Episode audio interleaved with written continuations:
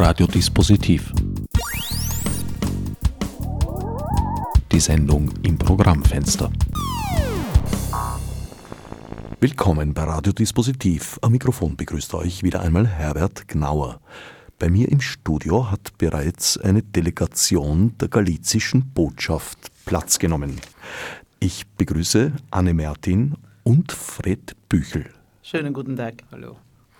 Die galizische Botschaft, seit wann gibt es diese Institution, sage ich jetzt mal?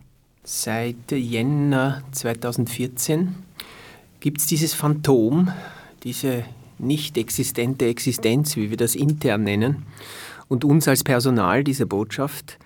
Hervorgegangen ist sie aus einer Recherchereise, die wir im Sommer 2013 als Theaterkollektiv Fritzpunkt in den ehemaligen Kronländern gemacht haben, also Tschechien, Polen, Ukraine, Rumänien, Serbien, Kroatien, Italien.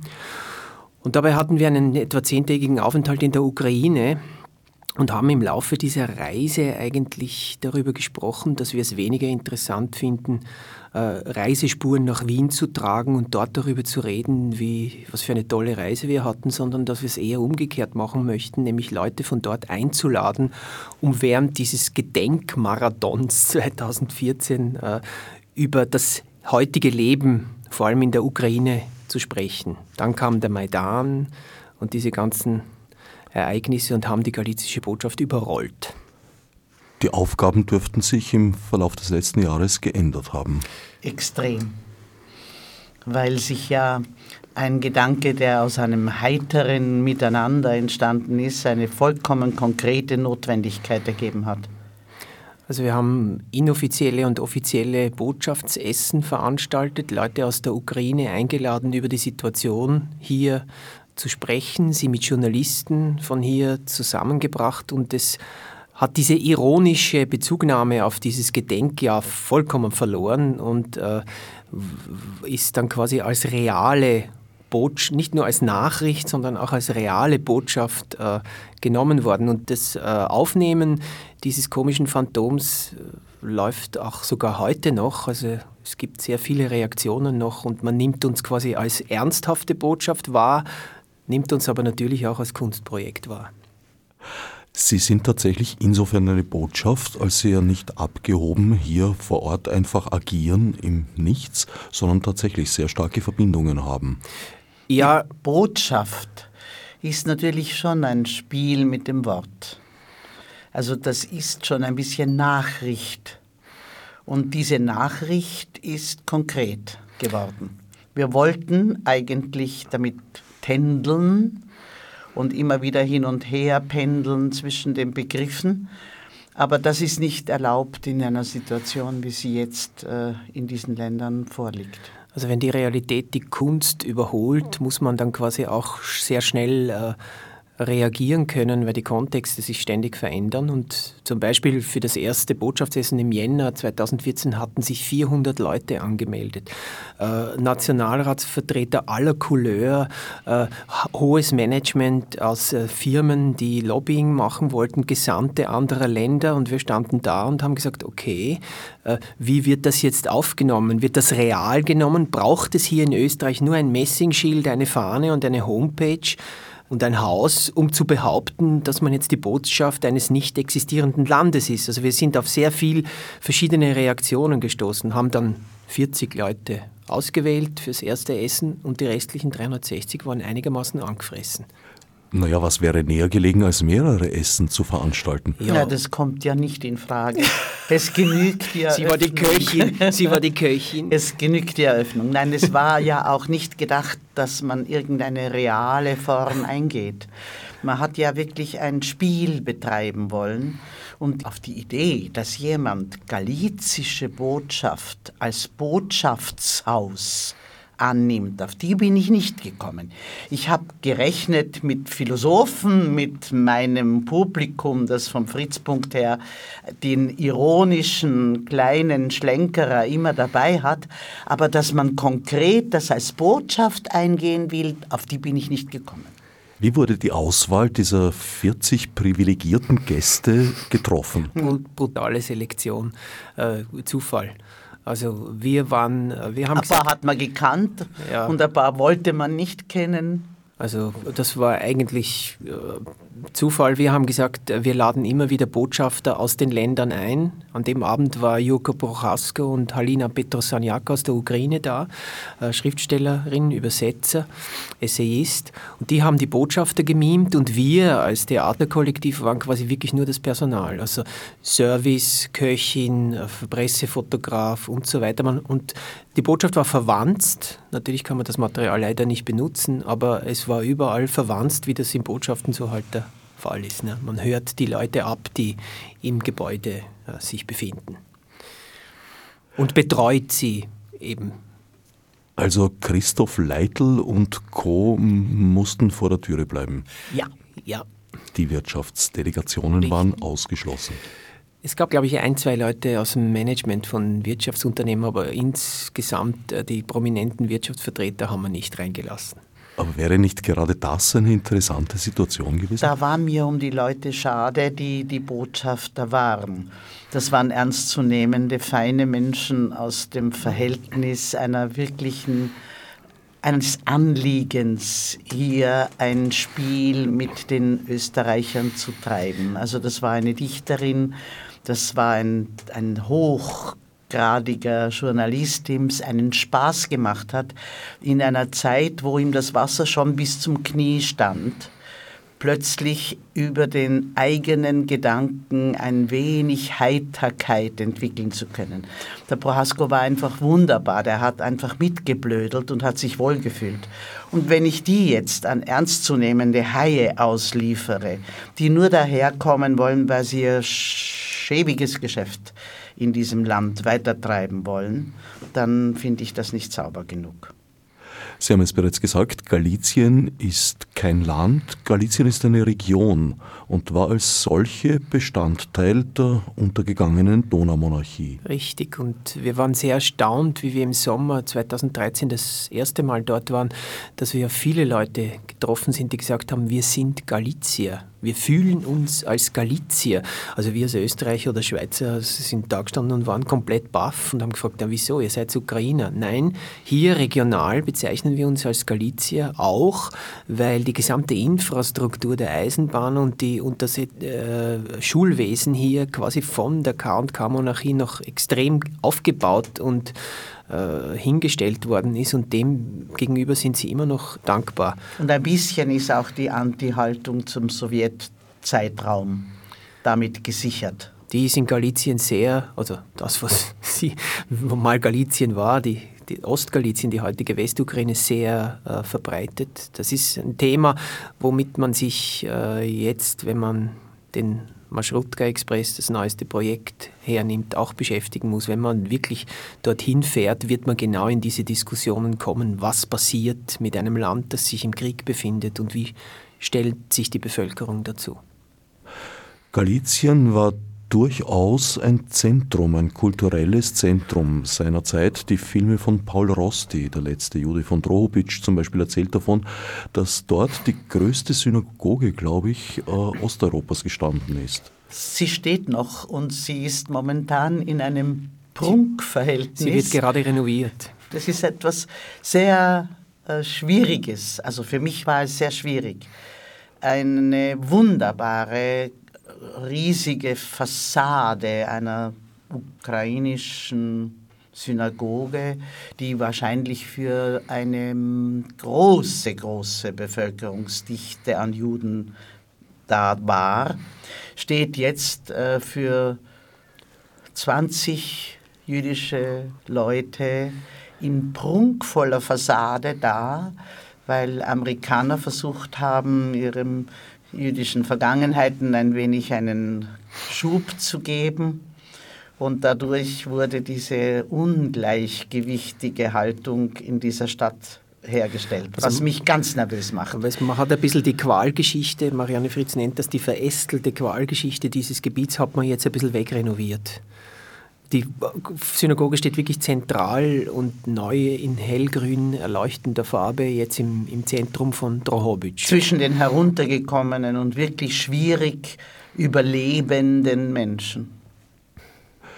Wie sieht das mit den Kontinuitäten der Bevölkerung dort aus? In manchen Teilen der Sowjetunion wurden ja massive Ab- und Ansiedelungen betrieben. Das ist dort auch passiert. Also von dem multilingualen, viersprachigen äh, Zustand vor dem und im Ersten Weltkrieg ist nichts mehr übrig. Die Juden sind sowieso weg. Und dann wurden die, in der Zwischenkriegszeit wurde das Gebiet ja polnisch, also unter polnischer Herrschaft. Und diese polnisch sprechenden Menschen wurden dann nach dem Zweiten Weltkrieg auch nach Polen äh, deportiert, verschoben. Und man hat eigentlich versucht, aus Russland äh, und aus der Ostukraine sehr viele Leute in diesem ehemaligen Galizien anzusiedeln und auch die ukrainische Sprache äh, quasi äh, ist verschieden in verschiedenen Jahrzehnten, aber sehr wegzudrücken und das Russische dort äh, Platz nehmen zu lassen. Hat aber keinen richtigen Boden gefunden. Aber es sind natürlich jetzt quasi nur, in Anführungszeichen, Ukrainer dort. Also wir, wir sind zwar mit Deutsch überall durchgekommen, das liegt aber wieder daran, dass deutsche Konzerne dort Autobehörzuteile in riesigen Fabriken äh, produzieren und die Leute dort, um dort arbeiten zu können, Deutsch lernen. Also die Unis bilden extrem viele Tausende von Studentinnen und Studenten aus, die Deutsch sprechen. Wir Trotteln, die wir weder Ukrainisch noch Russisch äh, konnten, sind mit unserem Deutsch bestens durchgekommen dort. Also so etwas wie eine K&K-Nostalgie gibt es dort eher nicht. Ein bisschen, aber nur wirklich Gott sei Dank mit einem kleinen heiteren Blitzen im Augenwinkel. Und jetzt haben die Leute auch gar keine Zeit mehr, sich jetzt darauf zu beziehen, dafür, weil die ökonomische Lage katastrophal ist. Wir waren bis vor einer Woche wieder eine Zeit lang dort und haben für ein paar Tage, glaube ich, 50 Euro ausgegeben, haben alle Menschen eingeladen äh, zum Essen und äh, haben gewohnt. Und also man sieht, für uns ist es kostet gar nichts und die Leute dort, wenn sie drei Tage krank sind, äh, ist, die sind die Lebensmittelpreise wieder ums Doppelte gestiegen. Also es ist ökonomisch sehr schwierig für die Menschen dort. Wie weit oder wie nah ist Galizien an den Kampfgebieten? Wenn wir hier, von hier aus nach Drohobitsch fahren, kommen wir nicht einmal nach Bregenz in der Distanz, das ist mal das eine. Und dann nochmal von Drohobitsch bis in den Donbass sind es 1000, 1200 Kilometer, also es ist wesentlich weiter weg. Man spürt auch vom Krieg, abgesehen von der medialen Fixierung der Leute und den überall aufploppenden Geldsammelstellen für das Militär gar nichts. Im Vorgespräch habt ihr gemeint, das Militär würde dort seinen Obolus verlangen, selbst wenn man ins Museum ginge. Es ja, ich weiß nicht, ob das das Militär ist. Ich glaube eher, dass es die, wirklich die Bevölkerung ist, die bereit ist, für das Militär zu investieren. Und dann in ihrem absolut überlebensnotwendigen Rest, der ihnen zur Verfügung steht, sammeln sie fürs Militär. Und dann kommt man als dummer Westler oder halt als Westler hin und sagt sich, naja, als jemand, der mit dem Militär wirklich gar nichts zu tun haben will, möchte ich bitte in das Museum gehen, aber nicht äh, für ein Militär dabei einen Obolus äh, überlassen oder hinterlassen. Mir ist egal, wessen Couleur dieses Militär ist. Also da, es gibt sehr, wir sind in sehr viele Diskussionen verwickelt worden. Äh, ich habe dann hypothetische Beispiele gemacht und habe gesagt, wenn die Schweiz von Österreich überfallen wird und das Rheintal wird annektiert, dann würde ich auch nicht zu Buffen greifen. Also läppisches Beispiel, aber ja, man, das ist unernst. Aber man kommt als Antimilitarist an seine Grenzen, wenn man jetzt dort in Diskussionen verwickelt wird. Ja, ich glaube, man muss nicht einmal Antimilitarist sein, sondern man sieht einfach, wie vollkommen sinnlos ein militärisches Verhältnis äh, momentan ist. Es geht eigentlich nur darum, dass man möglichst schnell gute Verträge abschließt, egal nach welcher Richtung. Und daran kann niemand denken, weil im Augenblick sind sie um ihren Nationalstaat bemüht. Und besorgt natürlich. Ja.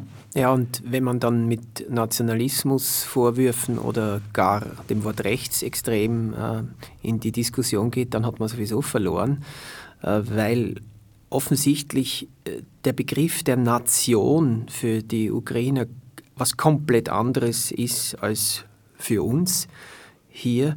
Und äh, Also ich, ich kann damit äh, schwer umgehen und die Leute sind auch so, dass sie sagen, sie waren noch nie im Donbass, weil er eben 1200 Kilometer weg ist. Sie haben keine Verwandten dort, sie äh, haben nichts damit zu tun und trotzdem ist es wichtig, dass dieser Landesteil im Land, in der Nation Ukraine verbleibt. Also Sie fühlen sich doch nicht nur als Galizier und Galizierinnen, äh, sondern darüber hinaus schon auch ja, ja. der genau. Ukraine verbunden. Ja, Überregional sind es schwere Ukraine.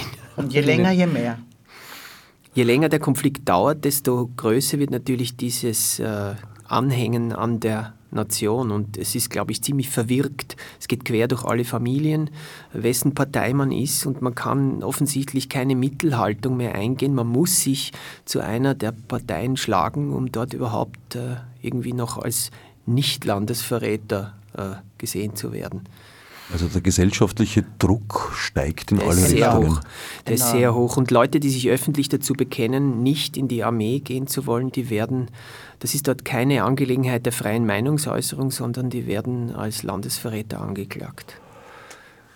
Ein Land, das im Kriegszustand sich befindet, tut sich naturgemäß etwas schwer, das Militär zurückzuschrauben. Man geht ins Gegenteil. Aber es wäre doch eine Möglichkeit als Beispiel, wenn Sie schon mit dem europäischen Gedanken aufgezogen sind, wenn Sie schon den europäischen Gedanken als eine Sehnsuchtsphantasmenform vor sich herschieben, dann macht es doch und macht einen anderen Vorgang. Zeigt's doch, dass ihr wer anderer seid. Also was festzustellen ist, ist, dass mit Brecht zu sprechen über den Erkaltenden hinweg wird untersucht, ob der Mensch dem Menschen hilft.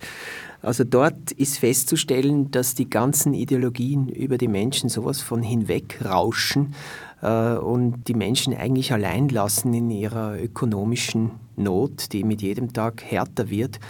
Und deswegen sind wir auch äh, dazu gekommen, im Verbund mit den Ukrainern, äh, die hier waren, dieses Maschrutka-Express-Projekt zu entwickeln, das jetzt in Kooperation mit dem Wien-Museum einmal im Monat eine Reise über Pschemisch in Südpolen nach Drohobitsch in die Westukraine anbietet, damit dieser Austausch äh, äh, stattfindet, damit Leute von hier sehen, wie die Wirklichkeit ist, also damit es nicht nur um den Mythos, den dargestellten Mythos geht, sondern um die Wirklichkeit in der Ukraine. Und das Grundprinzip ist eine, ein Austausch, es ist ein One-Way-Ticket, die Wiener fahren in die Ukraine und finanzieren damit ebenso vielen Ukrainern und Ukrainerinnen die Fahrt nach Wien. Also wer sich entschließt, an dieser Reise teilzunehmen, jede teilnehmende Person finanziert eine andere ukrainische Person, die quasi nach Wien fahren kann, hier auch Übernachtung äh, bekommt und hier auch eine Stadtführung von Exilukrainern bekommt äh, um, um quasi deren Sicht auf das, was hier passiert, äh, vermittelt zu bekommen. In welcher Höhe ist der Unkostenbeitrag? Das ist ein großer Unkostenbeitrag, der, der ist 200 Euro stark. Man kriegt dafür eine Performance im Wien-Museum, den Eintritt ins Wien-Museum, den ganzen Bustransfer und zwei Übernachtungen plus, und das ist sehr wichtig, die Arbeit der Teams vor Ort. Also wir Wiener haben uns versucht herauszuhalten. Äh, Wir definieren Wien als Standpunkt mit der Performance.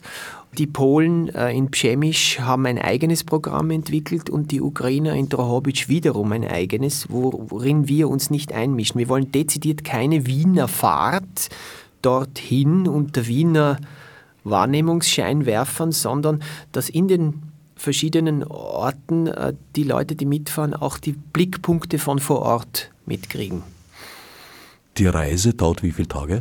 Äh, Bis man dort ist, sind es anderthalb äh, Tage. Man fährt am, die erste Reise am 18. April, man fährt um 10 Uhr nach der Performance hier weg, kommt am Abend im Pschemisch an und am nächsten Tag gibt es das Programm im Pschemisch bis etwa 13 Uhr und dann fährt man nach Drohobitsch, das dauert nochmal drei Stunden und ist am gegen Abend in Drohobitsch mit Abendessen und Diskussion und am nächsten Vormittag gibt es verschiedene Arten von Stadtführungen.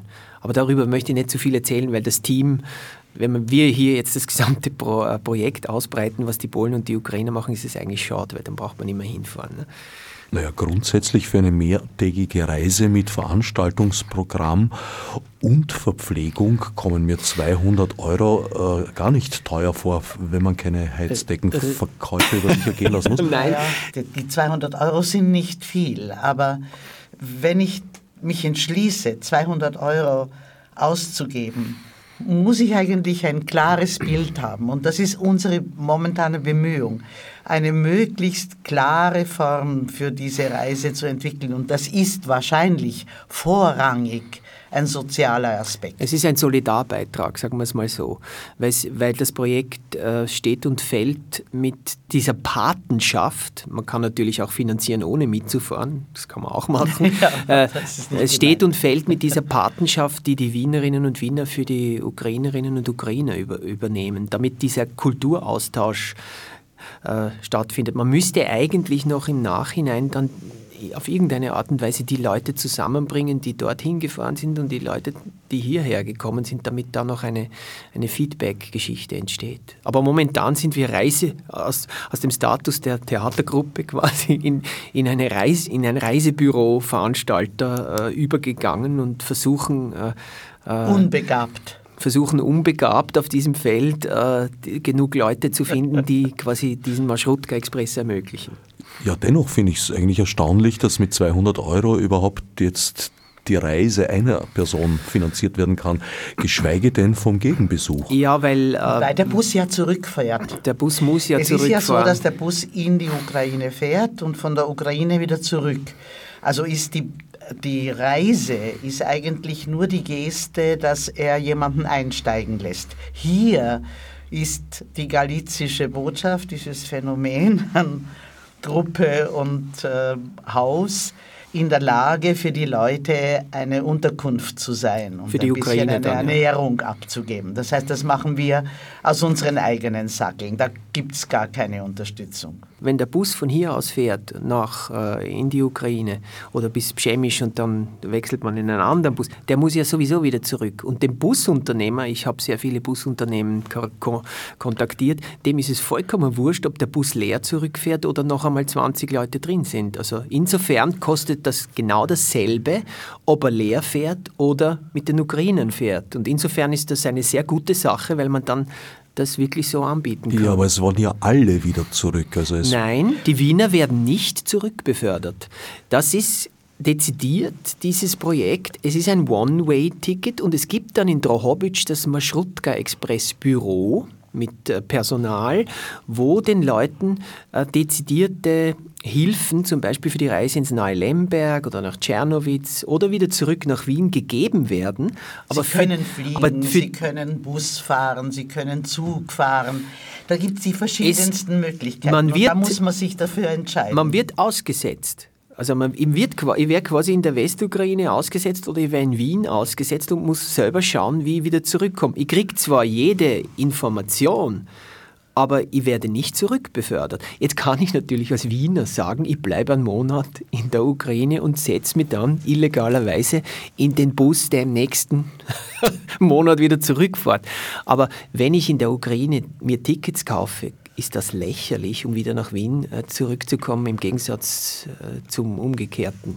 Weg. Man wird also mit Papieren der galizischen Botschaft ausgestattet, dort sich selbst überlassen. Richtig. Mehr oder weniger betreut, sich selbst überlassen. Natürlich. Also man kann, wie gesagt, nach Lemberg fahren, was um die Ecke ist, 60 Kilometer. Oder man sagt, na, da mag ich nicht bleiben, ich gehe gleich wieder heim. Es ist auch in, der, in Ivano-Frankivsk sind eine Reihe von Menschen zur Verfügung, die man anfahren kann, wo man also mit den Menschen wieder sich unterhalten kann in deutscher Sprache. Das ist alles vorbereitet. Das, das Netzwerk eigentlich. ist da. Das Netzwerk in der Westukraine haben wir jetzt über die knappen zwei Jahre wirklich geschaffen. Aber es braucht Interesse. Aber ich muss mich schon auf was einlassen. Und natürlich taucht auch dann die Frage auf, und das ist auch das Problem, äh, dass man sagt, okay, über der Medienlandschaft hier, über der medialen Vermittlung ist die Gleichung einfach. Man sagt, Ukraine ist gleich Krieg. Wir werden auch von Kollegen angesprochen, ja Wahnsinn, was, ihr fahrt in die Ukraine, das ist ja gefährlich. Und, äh, also da trifft man auf Unwissenheit der Distanzen, woher soll man es auch wissen, wenn man sich nicht explizit damit beschäftigt. Und es gibt keine Sicherheitsprobleme in, in der Westukraine. Also fürchten braucht man sich auf nein, nein, keinen Fall. Man ist auch bestens Weise. aufgehoben, wird Deutsch, man kann sich mit Deutsch überall äh, durchfretten, äh, wenn man, oder mit Händen und Füßen. Aber das Universitätsteam, das dort äh, mit uns zusammenarbeitet, ist alles komplett deutschsprachig. Also Angst haben braucht man nicht, man muss sich nur quasi der westlichen medialen Berichterstattung auch ein wenig, äh, man muss Interesse entwickeln, um äh, zu sagen, okay, wie schaut es dort jetzt wirklich zur Jetztzeit ja, aus? Die Information zur Erfahrung zu machen, das ist der Neugierakt, der gemacht werden genau. sollte dass ich weiß, ich habe schon so viel gehört, jetzt ist so viel herumgeredet worden und jeden Tag höre ich im Radio und im Fernsehen und überall. Und jetzt fahre ich hin und schaue mir das an. Vielleicht entsteht ein ganz anderes Bild, als wir es jetzt abgeben. Weil die, äh, der Schreck, den wir hinter uns haben, ist von zwei Jahren eigentlich. Wir sind hingekommen, da war dieses Land in einem wunderbaren, harmonischen Verhältnis wahrzunehmen für den Touristen. Und jetzt ist davon kaum mehr was für mich zu spüren. Vielleicht, wenn man den Unterschied nicht hat, erkennt man den Schrecken gar nicht so sehr. Das Sie, ist sehr schwierig. Sie sind von Europa jetzt sehr enttäuscht. Also wir haben im Sommer 13 mit Ihnen geredet und Sie haben gesagt, wir wollen nach Europa unbedingt. Ja, aber dieses unbedingt war auch nicht mit einem flammenden äh, Ton vorgetragen, ja, sondern aber es das war schon ist dringend, ein, dringend. ein Verhältnis, das Sie als eine für Sie entwickelte Form eigentlich nur benutzen wollen also Sie sind der Meinung, Sie brauchen gar nicht einen fremden Zustand herstellen, sondern das ist der Zustand, aus dem Sie kommen und mit Recht, weil Sie im westukrainischen Bereich wirklich europäisch aufwachsen. Also da gibt es keine Fremdartigkeit in dem Sinne. Es gibt eine verschiedene Form von Geprägtheit, aber es gibt kein Fremdartiges, was man wahrscheinlich, wenn man in der Ostukraine wäre, durchaus wahrnehmen könnte. Also das kommt aus der historischen Konstellation, dass quasi das äh, ehemalige Ostgalizien, die Westukraine ja erst seit 1945 bei der Sowjetunion war, als letztes quasi der ukrainischen Teile und sich die europäische Historie und Kultur dort einfach viel länger erhalten hat und jetzt auch wieder dort anschließt. Also die Entfernung zu den Kriegsgebieten ist größer als die Längsachse Österreichs. genau. Um die Hälfte eigentlich. Ja, genau. So ungefähr. Ja. Sehr viel größer. Und viel, viel weiter, als man das vermutet. Also das ist eigentlich vom Gefühl her sind sie in einem anderen Sprachbereich, in einem anderen Verständnis. Die Westukrainer sagen von sich aus, sie haben keine Ahnung, wer Ostukraine ist. Wie weit ist, falls jemand nach Drohobitsch mitfahren möchte und dort in eine schwierige Situation gerät, wie weit ist das nächste österreichische Konsulat entfernt? Äh, ich glaube, das ist in Lemberg, aber Sie haben in Drohobitsch selbst die Österreich-Bibliothek, die vom Außenministerium äh, mitfinanziert und wird. Und das sind die Leute, die dort arbeiten. Ja, die, die, mit uns kooperieren auch. Also man, man findet schon österreichische Andockstellen. Das ist nicht, man ist wirklich nicht verloren dort. Also man kommt äh, aber es geht wirklich darum, nicht hin und gleich wieder. Und es ist ein kleines Städtchen, es kennt jeder jeden. Also man kann am Markt fragen, wo ist die Österreich-Bibliothek? Da braucht man nicht einmal einen Polizisten. Das wäre ein spannendes ist, Experiment. Das würde da sich wirklich da sehr schnell und sehr amüsant würde man sich da durchfragen. Also Drohobitsch hat 80.000 Einwohner. Das ist so ungefähr die Größenordnung. Ja, Lemberg hat 700 oder 800.000, glaube ich.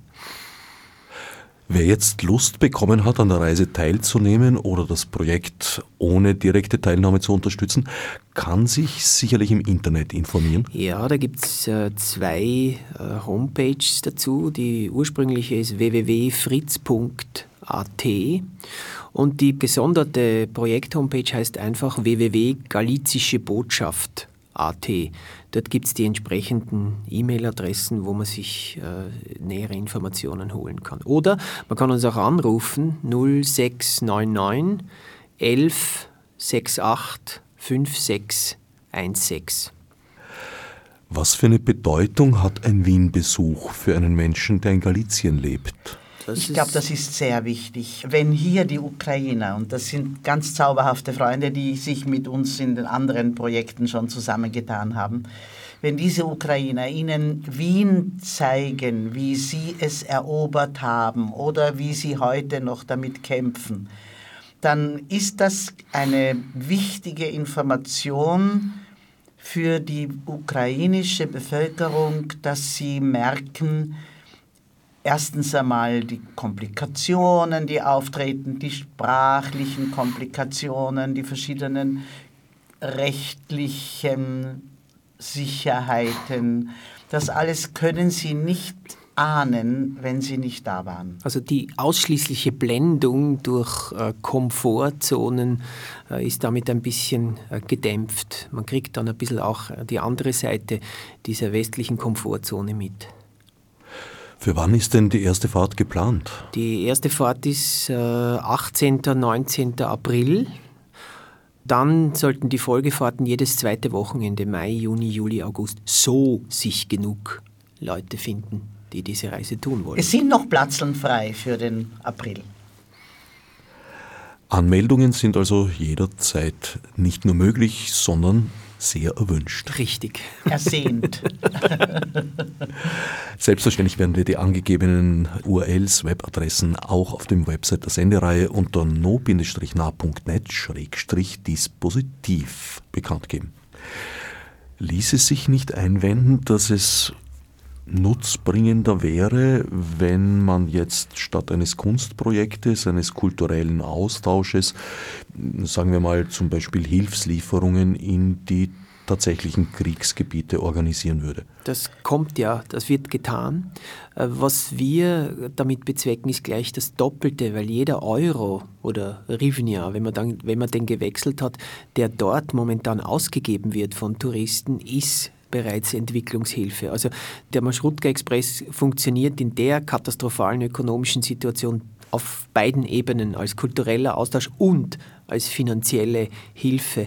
Das haben wir jetzt gemerkt. Äh, man ist einfach dankbar, wenn man eingeladen wird zum Essen oder wenn man was kauft am Markt oder so. Also man, man kauft nicht einfach ein für sich, wie man das hier tut, sondern man merkt dort wirklich extrem, dass wenn man was einkauft, ist es direkte Hilfe für die Leute. Deswegen so viel wie möglich Leute hinbringen. Auch an der Grenze, man wird als Tourist äh, freudigst begrüßt, weil man äh, sich A für das Land interessiert, sich hintraut und B einfach auch die Wiesen bringt. Also insofern natürlich in kleinerem Rahmen, als wenn wir Warenlieferung machen, aber insofern ist es äh, auch ein ökonomisches Projekt.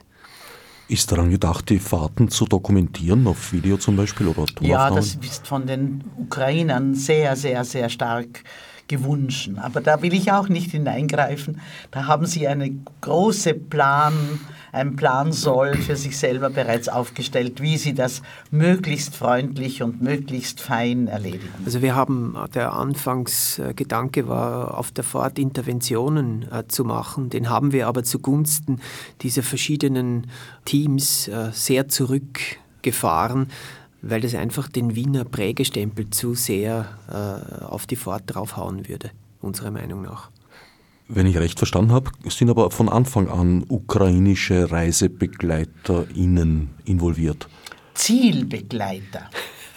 Nein. Die also Reise ist eigentlich noch eine mehr oder weniger mit Unterbrechungen und mit Möglichkeiten, mit dem Busfahrer sich zu arrangieren, gegebene Form.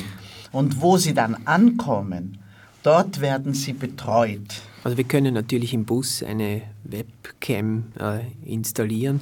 Unserer Erfahrung nach ist es so, und das ist bei allen Theaterproduktionen, die wir machen, weil der Raum immer so äh, quasi offen gelassen wird für Spieler und äh, Zuschauerinnen und Zuschauer, das wird mehrfach dokumentiert. Also wir haben mittlerweile aufgehört, äh, selber unsere Arbeiten zu dokumentieren und beziehen das Material von den Zuschauerinnen und Zuschauern, weil ja alle schon bewaffnet sind mit diesen Dingen.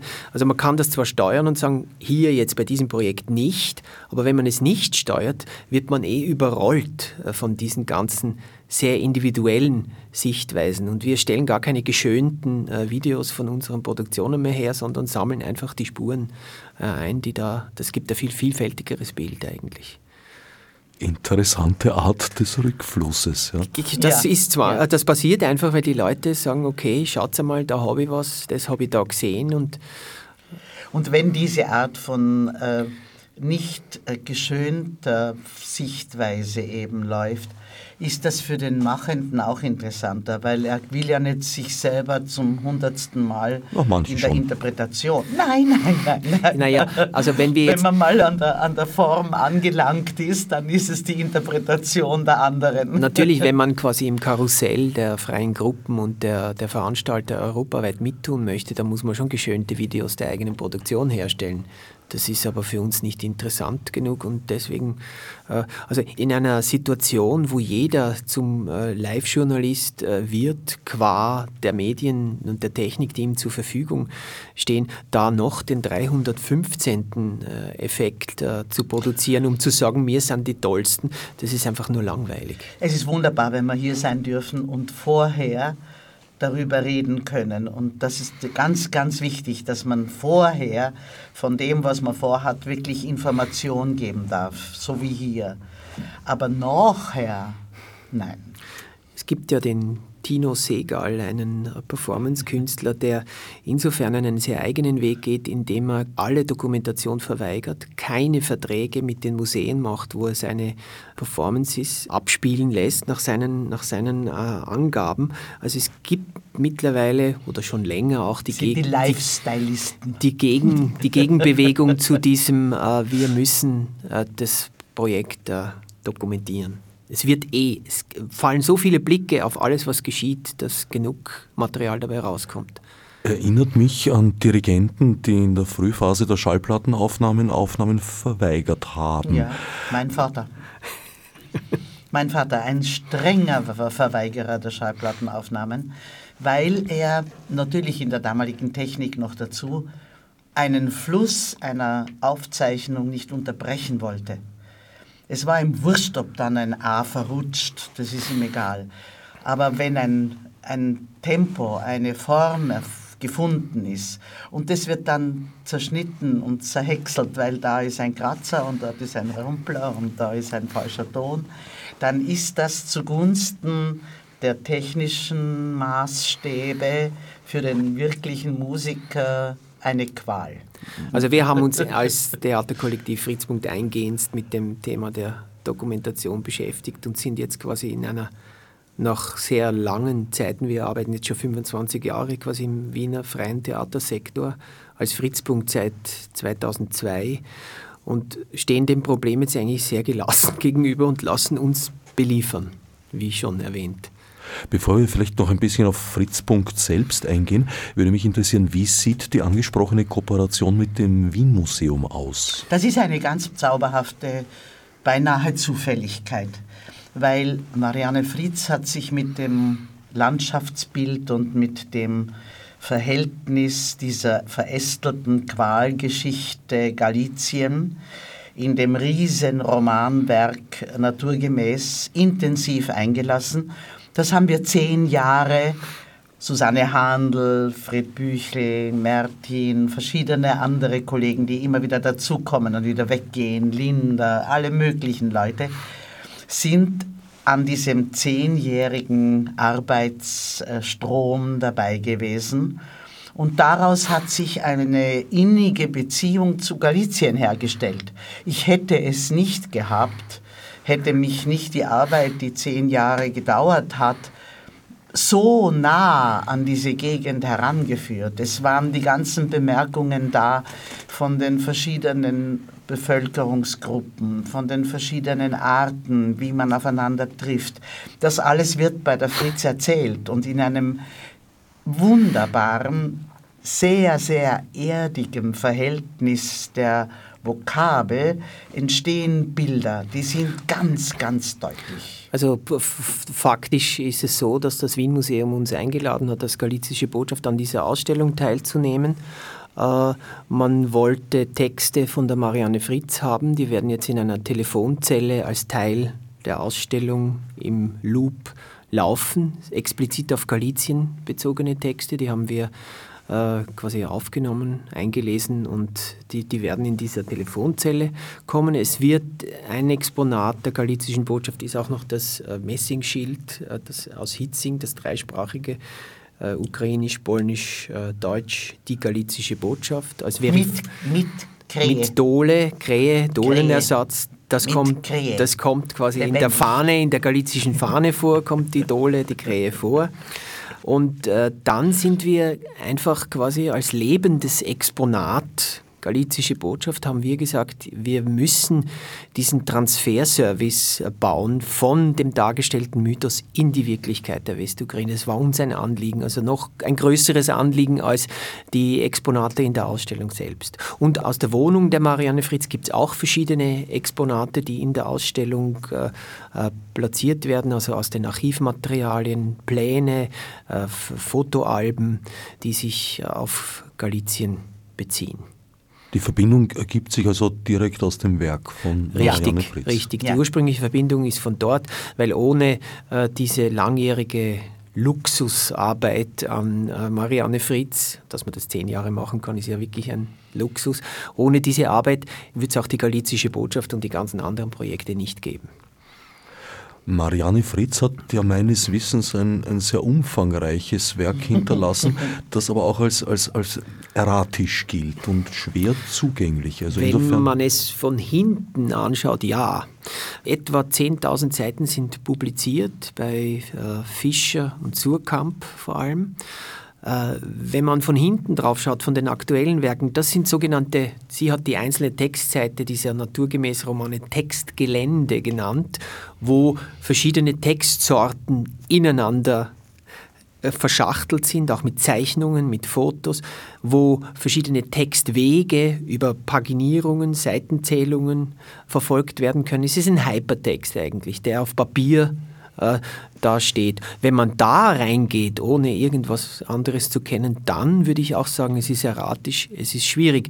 Wenn man aber auf der anderen Seite anfängt, vorne haben wir ein Buch, Die Schwerkraft der Verhältnisse, 1978 veröffentlicht, 120 Seiten dünn, eine linear geschriebene Geschichte, eine Medea-Geschichte, dann der zweite Roman, Das Kind der Gewalt, oder die Sterne der Romani, der hat schon 500 Seiten. Aber ein, ein, ein wunderbarer, inniger Bauernroman, der wirklich auch die Kombination zulässt, dass man in dem steirischen Denkapparat den galizischen Übergang schon merkt. Es geht ja. also immer um die Grenzen. Es geht immer um die Grenzen.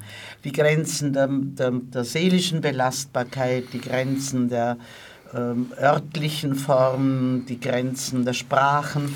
Es hat sie immer das Grenzland interessiert. Also Empfehl Leseempfehlung für Einsteigerinnen und Einsteiger ist wirklich dieser zweite Roman, Das Kind der Gewalt und die Sterne der Romani.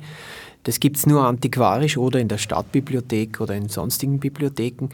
Es gibt aber auch den äh, dringenden Wunsch des Lebensgefährten der Marianne Fritz, Otto Dünser, dass diese, zumindest diese ersten beiden Romane online publiziert werden. Wir haben das mit dem letzten Fragment gebliebenen Roman gemacht. Naturgemäß 3 gibt es online unter www.mariannefritz.at. Im Rahmen eines Projekts haben wir diesen, diese 600 Seiten Fragment äh, veröffentlicht. Also es gibt Zugänge zu ihr, man kann es sehr wohl finden, aber ich würde, wie gesagt, mit dem zweiten Roman beginnen. Das wäre eine gute Einstiegsdroge für den Sound. Und ich habe eine unverschämte kleine Hilfe da vielleicht anzubieten. Wenn man wirklich unbedingt in den Naturgemäß-Bereich eindringen möchte, wir stehen jederzeit zur Verfügung, um die ausgezogenen, aber doch zusammenhängenden Blöcke als Detail anzubieten, bevor man sich auf den ganzen Roman einlässt, der kein Roman ist. Das ist eine Vielfalt von verschiedenen Sprachstilen. Es ist wunderbar, wenn man sich ein bisschen eingehört hat. Es ist ein Ding, das man hören soll. Das heißt, man sollte laut mit dieser Sprache umgehen. unbedingt. Also naturgemäß ist ein Materialsteinbruch, in dem man Sondierbohrungen vornehmen kann, aber um in den Fritz-Sound reinzukommen, die ersten 20, 30 Seiten mit diesen Sätzen, die vollkommen äh, andere Satzstellungen, äh, Wortstellungen haben. Aber nur deshalb, damit man noch besser auf den begrifflichen wortwörtlichen Bereich hingewiesen ist. Also die grammatikalische Verschiebung, die sie vornimmt, macht sie eigentlich, um näher an den Inhalt heranzukommen. Und vielleicht kann man noch was Pathetisches sagen.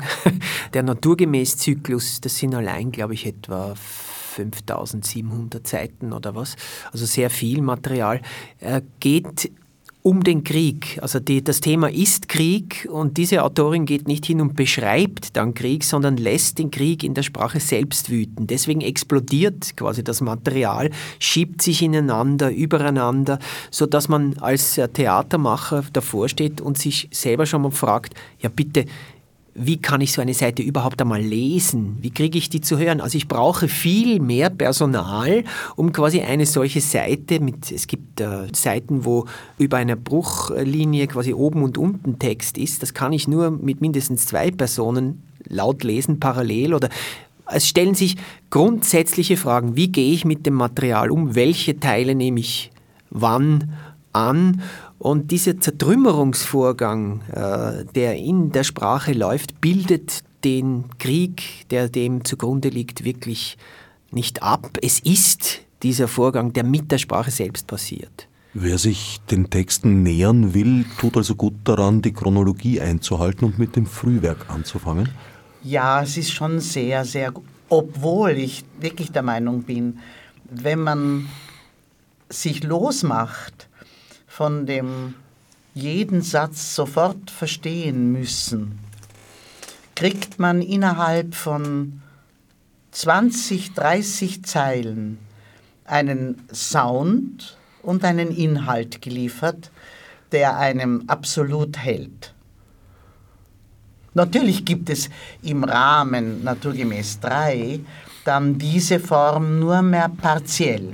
Da gibt es hunderte Seiten, die plötzlich verlaufenden Text haben. Dann gibt es aber vollkommen zerrissenen Text. Wir haben das mit, den, äh, mit unserem lieben Publikum zusammen aufgearbeitet. Das war sehr spannend. Das war ein Projekt 2010, das hieß Textgelände Wien.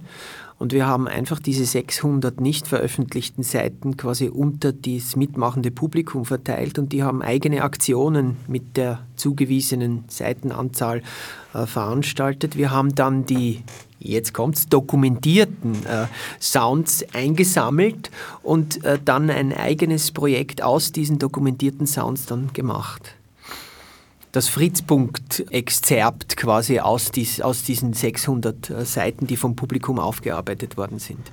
Hat Marianne Fritz die Texte eher fürs Lesen oder für Aufführungen konzipiert? Ich glaube, das war der große Überraschungseffekt. Ich glaube, sie macht keinen Unterschied. Sie ist ein so lebendiges Hören selber. Sie hat ihre Texte zum Teil sich vorgesungen indem man gehört hat, wie der Klang etwas erzählt. Oder vorgesprochen mit Interpunktion. Also wir haben Bänder gehört, wo, wo quasi der, die Textgenese gesprochen ist und erst dann abgeschrieben. Punkt, Komma, Strich, das wird alles mitgesprochen und dann erst äh, niedergeschrieben. Also es ist sehr wichtig, ich glaube, es kommt aus dem Laut, aus dem Klang, aus dem Lauten. Und aus, dem, aus der szenischen Fantasie. Ja, also wir hatten, äh, unsere Verbindung ist über Wendelin Schmidt-Engler äh, gelaufen. Und äh, Wendelin hat damals gesagt, ja, der kannte unsere Arbeit schon seit sehr langem, hat gesagt, die Marianne Fritz ist sehr zart, sie wird fünfmal ablehnen, beim sechsten Mal wird sie sagen, ja, beschäftigt sie euch mit dem Material. Und dann kam er und hat gesagt, na, sie hat sofort ja gesagt, äh, weil, und das haben wir auch bemerkt beim ersten Lesen, weil das und das hat uns auch interessiert. Das ist extrem theatralisches Material, das quer zueinander steht. Und wir haben dieses Material im Grunde eigentlich als Forschungsfeld für, für die theatralen Formen äh, benutzt, weil du hast so viel verschiedene, alle Genres, Epik, Lyrik, Dramatik, alle Genres sind da drinnen, mischen sich auch, äh, da gibt es auch äh, Militärakten, werden auch hineinverarbeitet, Fotos, es ist alles da. Und für uns war das ein ideales Gelände, um verschiedene theatrale Formen auszuprobieren. Das Marianne Fritz hat also den Beginn des Projektes Fritzpunkt noch miterlebt? Richtig, die ersten fünf Jahre. Wobei zu sagen ist, wir haben explizit von beiden Seiten sehr davon Abstand genommen, uns je persönlich zu treffen weil äh, wir gesagt haben, also entweder werden wir in unserer Arbeit beeinflusst oder umgekehrt. Wir hatten beide denselben Wunsch, uns nie zu sehen, sondern uns quasi nur über dem Werk äh, zu verständigen.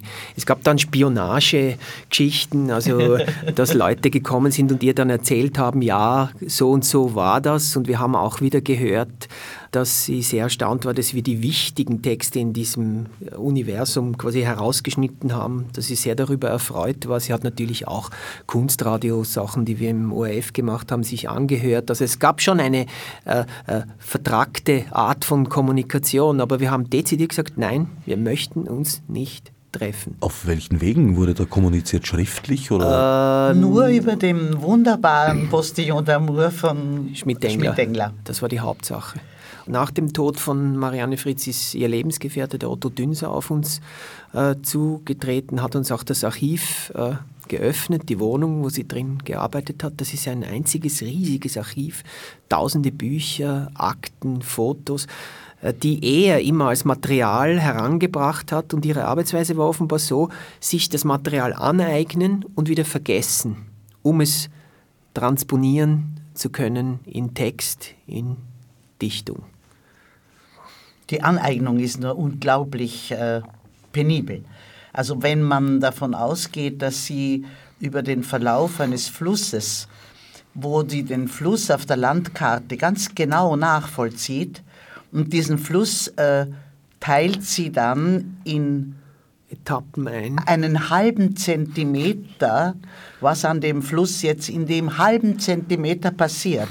Und genau diese winzigen Flussteile, die für sie wichtig sind, nimmt sie und daraus baut sie dann die Landschaft ihrer Erzählung. Also es kann vorkommen, dass man nach zwei Jahren Arbeit mit diesen äh, Riesenromanen plötzlich draufkommt, gewisse Figurationen zu nehmen, auszuschneiden aus den Seiten, also alles zu kopieren, auszuschneiden. Und dann merkt man plötzlich, aha, hier ist eine, ein Plan der Festung Przemyśl, wenn man dann die ausgeschnittenen Teile zusammenfügt, ist, ist über hunderte Seiten verteilt der Plan von Przemyśl in Einzelteilen. Das heißt, sie fragmentiert die ganze reale Welt in einer Art und Weise und transponiert sie in ihr dichterisches Universum hinein.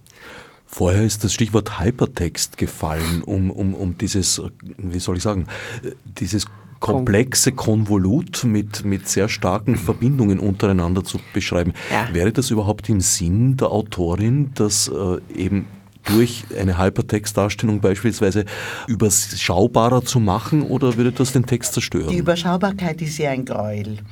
Sie möchte natürlich den, das Werk, wie, wie vorher erwähnt, alle Menschen versuchen ihre Arbeit zu schützen vor dem Vereinfachen, weil sie es ja nicht einfach meinen.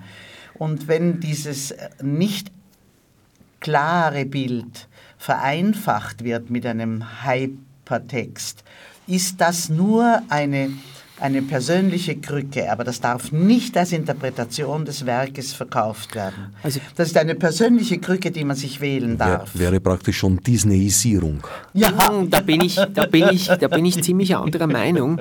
Also ich glaube, dass diese, dass die, gerade die letzten Teile von Naturgemäß sehr wohl äh, im, im, Computer als Landschaft, also Okopenkos Roman äh, ist ja da auch ein Beispiel dafür, die würden sich sehr wohl in, in der Netzwelt auch ohne vereinfacht zu werden erhalten. Also wenn ich eine wenn ich diese verschiedenen Paginierungen habe, ich, sie hat in den letzten Monaten auch einen Computer gekriegt, hat damit äh, noch ein bisschen gearbeitet und hat gesagt, das wäre eigentlich der nächste Schritt ins nächste Medium für sie gewesen, weil sie hat ja ihre Seiten, diese sehr komplexen Seiten, alle händisch hergestellt, geklebt, gebastelt, gesetzt. Also das, das, sind quasi, die Originale sind eigentlich, und das haben wir im steirischen Herbst einmal gemacht, wir haben Naturgemäß 3 im Rahmen des steirischen Herbstes einfach als Bilderwelt an die Wand geklatscht äh, und darin konnte man quasi herumgehen und seine eigenen äh, Veränderungen in dieser Bilderwelt anstellen. Das sind äh,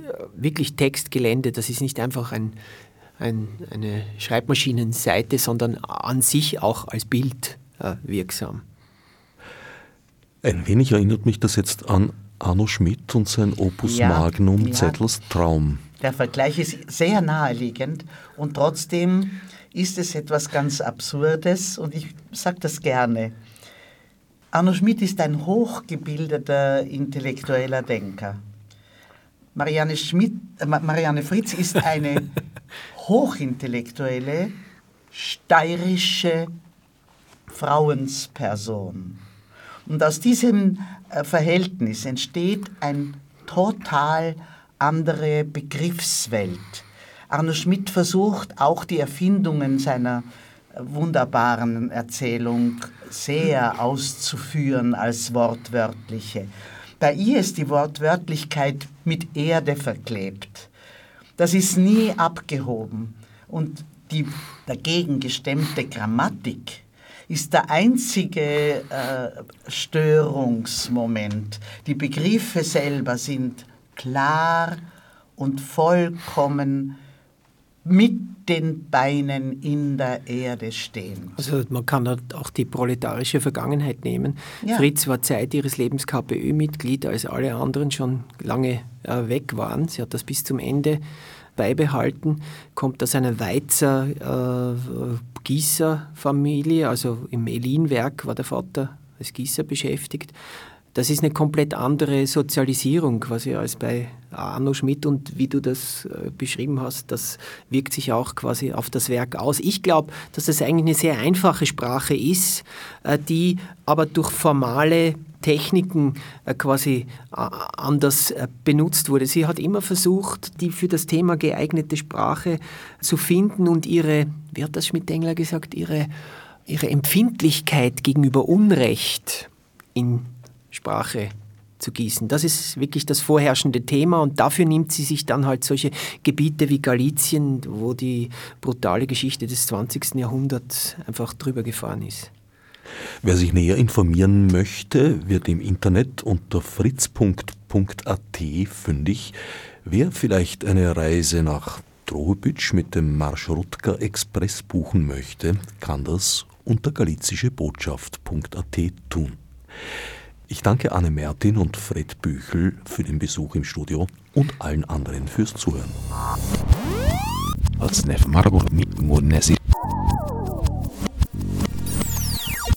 Fisch des Subsistus dar